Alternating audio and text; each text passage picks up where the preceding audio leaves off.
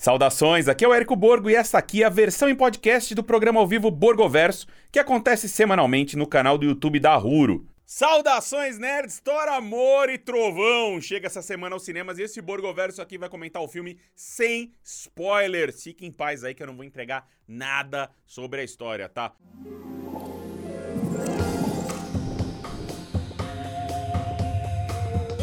Bom, a gente já esperava que esse filme teria um tom aí mais de comédia, um tom muito forte de comédia, né? É a continuação dos filmes mais leves e engraçados da Marvel até hoje, afinal, né? Thor Ragnarok, que eu gosto bastante, né? É mais uma vez dirigido pelo neozelandês Taika Waititi, que eu também gosto dele, mas o Ragnarok, ainda que muita gente ache um dos piores filmes da Marvel, tem ali um bom equilíbrio entre o drama e a comédia, especialmente no começo ali com a morte do Odin, todo o arco da Hela, depois a destruição de Asgard, etc. É bem engraçado, mas não é bobo. O Thor nesse esse Thor Amor e Trovão me incomodou por ter cruzado a linha do bom humor, da leveza, em direção a um herói pateta, com piadas fora de tom, incoerentes com a situação criada na trama, né? Então, dessa forma, o filme não consegue estabelecer um momentinho, um momentinho dramático sequer. Ele deixa de ser um herói cômico para se tornar ali uma figura que usa muito humor físico e tal. Esse Thor aqui é mais, ele parece o Kramer do Seinfeld da Marvel. Kramer é ótimo, mas Kramer na Marvel com Thor, não sei se funciona, né? O Taika pesa a mão nisso, ele pesa a mão também na reclamação recorrente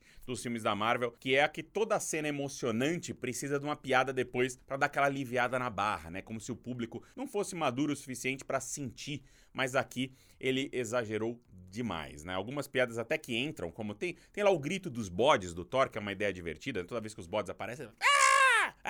Ah! é engraçado, é uma piada recorrente que é boa, né? E ainda que, mesmo esses bodes do Thor, eles tenham ali sua origem na mitologia nórdica, arruinada nesse filme aqui, vocês vão entender por que depois, mas o Thor ele foi reduzido de um personagem equilibrado para um trapalhão poderoso. Você lembra do Thor em Vingadores Ultimato? Para mim, aquele é o Thor equilibrado, entre o drama e a comédia. Tem momentos de comédia com o Thor, legais, mas ele é dramático, ele é um personagem que está sofrido e tal, equilíbrio, isso é bom. Aqui tudo que ele faz resulta ali em destruição despreparada. O cara é, é, um, é um tolo. Ele tem 1500 anos de idade de pura tolice nesse filme aqui do, do, Amor e Trovão. E eu entendo, né, que as primeiras versões do Thor no MCU, elas tenham deixado muito a desejar ali, que esse universo foi encontrando um herói mais divertido em detrimento de um trágico, épico, truculento e tal. Eu gosto da mudança. A mudança para mim foi muito bem-vinda, considerando que os dois primeiros filmes do Thor, eles são bem fraquinhos, né? Especialmente o segundo que eu acho uma bosta. Mas teve um certo momento mágico ali no MCU quando o Thor era leve, mas não era ali um parvo. Assim eu fiquei realmente chateado que o filme se baseia em dois dos melhores arcos do Deus do Trovão em toda a sua história, que é o da poderosa Thor e o Carniceiro dos Deuses ali, que são as HQs de Jason Aaron sobre sacrifício, sobre entender quem você é, sobre seus limites, sobre suas virtudes. Eu amo essas HQs, elas estão entre as minhas favoritas da Marvel aí da, das últimas décadas. E aqui elas foram reduzidas a um paninho de fundo meio simplista pro reencontro do Thor e da Jane Foster. Até a Natalie Portman tá ali abaixo do esperado, né? Porque a, a poderosa Thor dela é tão simplificada que dá um pouco de raiva. O artifício que encontraram para que o Mjolnir chamasse a Jane a se tornar a Thor, né? Ele é bonitinho, é bonitinho, ele é romântico, mas tira dela a sua força, porque nos quadrinhos a Jane Foster, ela é chamada ao Mjolnir enquanto ela enfrenta um câncer por sua dignidade, como ela encara sua enfermidade, né? A vida, como ela encara a vida, como a, a sua força, algo que o filme ignora, mais uma vez buscando ali uma solução açucaradinha para resolver isso. E cada vez que ela se transforma no Thor, né, a magia limpa a quimioterapia do seu corpo e ela regride no tratamento. Isso é sacrifício puro. Em Amor e Trovão existe isso um pouco, né? Existe isso também, mas até a carga dramática dessa história é aliviada com umas piadas, diminuindo um pouquinho ali o seu desfecho, né? E a, tem lá uma preocupação dela com qual que é o bordão super-heróico que ela vai usar, por exemplo, que não faz sentido algum. E o restante ali do elenco principal também é bastante superficial. A Valkyria não tem qualquer arco próprio, sólido, a não ser ficar comentando o que tá acontecendo com o Thor da Jane. Ela fica lá, ah, olha o que eles estão fazendo agora, olha aquilo ali. Tipo, é, é uma personagem muito forte. É, a gente consegue entender ali o que tá acontecendo com Asgard e tal, a transformação de Asgard em um lugar turístico, o que é bem engraçado, até eu gosto da ideia, mas a personagem em si não tem qualquer transformação transformação, qualquer aprendizado em Thor, Amor e Trovão. Então, o papel dela como rei é super raso. Ela tá ali para estampar umas cenas legais, feito aquelas splash pages de quadrinhos, sabe? Com muita pose, mas nenhuma substância. Um puta de um desperdício de personagem. E prova disso é que na sessão de imprensa tinha só uma ou duas pessoas ali gritando empolgadas quando essas cenas aconteciam. E normalmente essas sessões hoje elas são bastante exageradas, dá até um pouco de vergonha alheia de algumas pessoas, com a galera influencer gritando e tremendo o tempo inteiro, segurando assim, Sabe? Cara, estamos trabalhando, né? Vamos baixar a bola um pouco aí. Enfim, mau sinal até aí. Já o Korg me pareceu demais um, uma egotrip do Taika ali. Uma vontade de aparecer meio exagerada, sabe? Porque o Guerreiro de Pedra, ele foi um bom alívio cômico em Ragnarok. E aqui ele vira o amigo bobo de um herói bobo.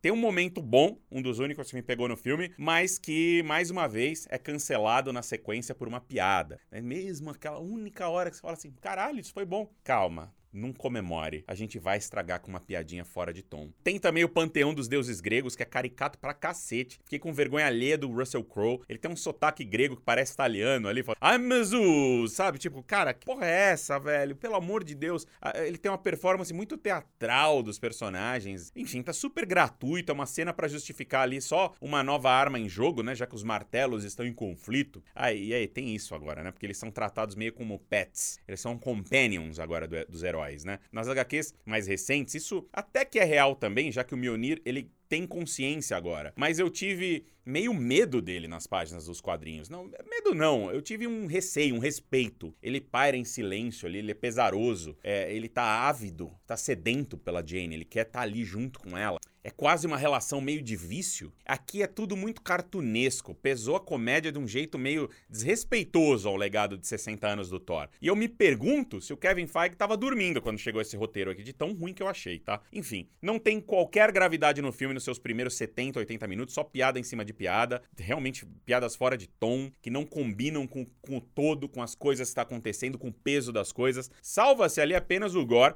vivido pelo Christian Bale, ainda que fisicamente ele tenha sido bastante alterado em relação aos quadrinhos, eu gosto do visual. Teria ficado muito Voldemortiano se seguisse as HQs. Aqui ele tem uma humanidade degradante, assim, que faz com que a gente se relacione com ele no início e tal, e depois você vai sofrendo com o cara e tal. E todas as vezes que ele aparece, funciona. Dá medo do gore, ponto pro Christian Bale, ponto pros efeitos visuais. Quando ele está em tela, é muito bom. Quando não tá, é um tal de Thor e Thor discutindo relação de um jeito bem juvenil, sabe? Então, parece dois adolescentes, né? É algo que ignora muito o fato que o destino de todos os deuses estão em suas mãos, assim como o futuro de Asgard, suas próprias existências e tal. É muito dissonante isso, né? Nos 30 minutos finais, porém, você achou que eu não ia falar bem alguma coisa boa do filme? Tem coisa boa agora para eu falar, finalmente. Nos 30 minutos finais, porém, o filme dá uma guinada, ele fica menos engraçado, ele fica mais empolgante e as referências aos quadrinhos do Jason Aaron, elas aparecem melhor Sem falar que a gente tem um personagem do Stan Lee, do Steve Ditko, surgindo de maneira gloriosa na tela, muito fiel às HQs. O desfecho é legal, ele leva personagens a lugares novos, muda as coisas de um jeito bom. E, e ao final, lá no finalzinho, a parada se salva. Mas foi por muito pouco mesmo, muito mesmo. Não anda fácil ser nerd com a Disney, viu? Tá, anda bem difícil. Mas quinta, eu vou fazer meu vídeo com spoilers e as coisas vão ficar um pouco mais claras. Mas essa aqui é a minha opinião.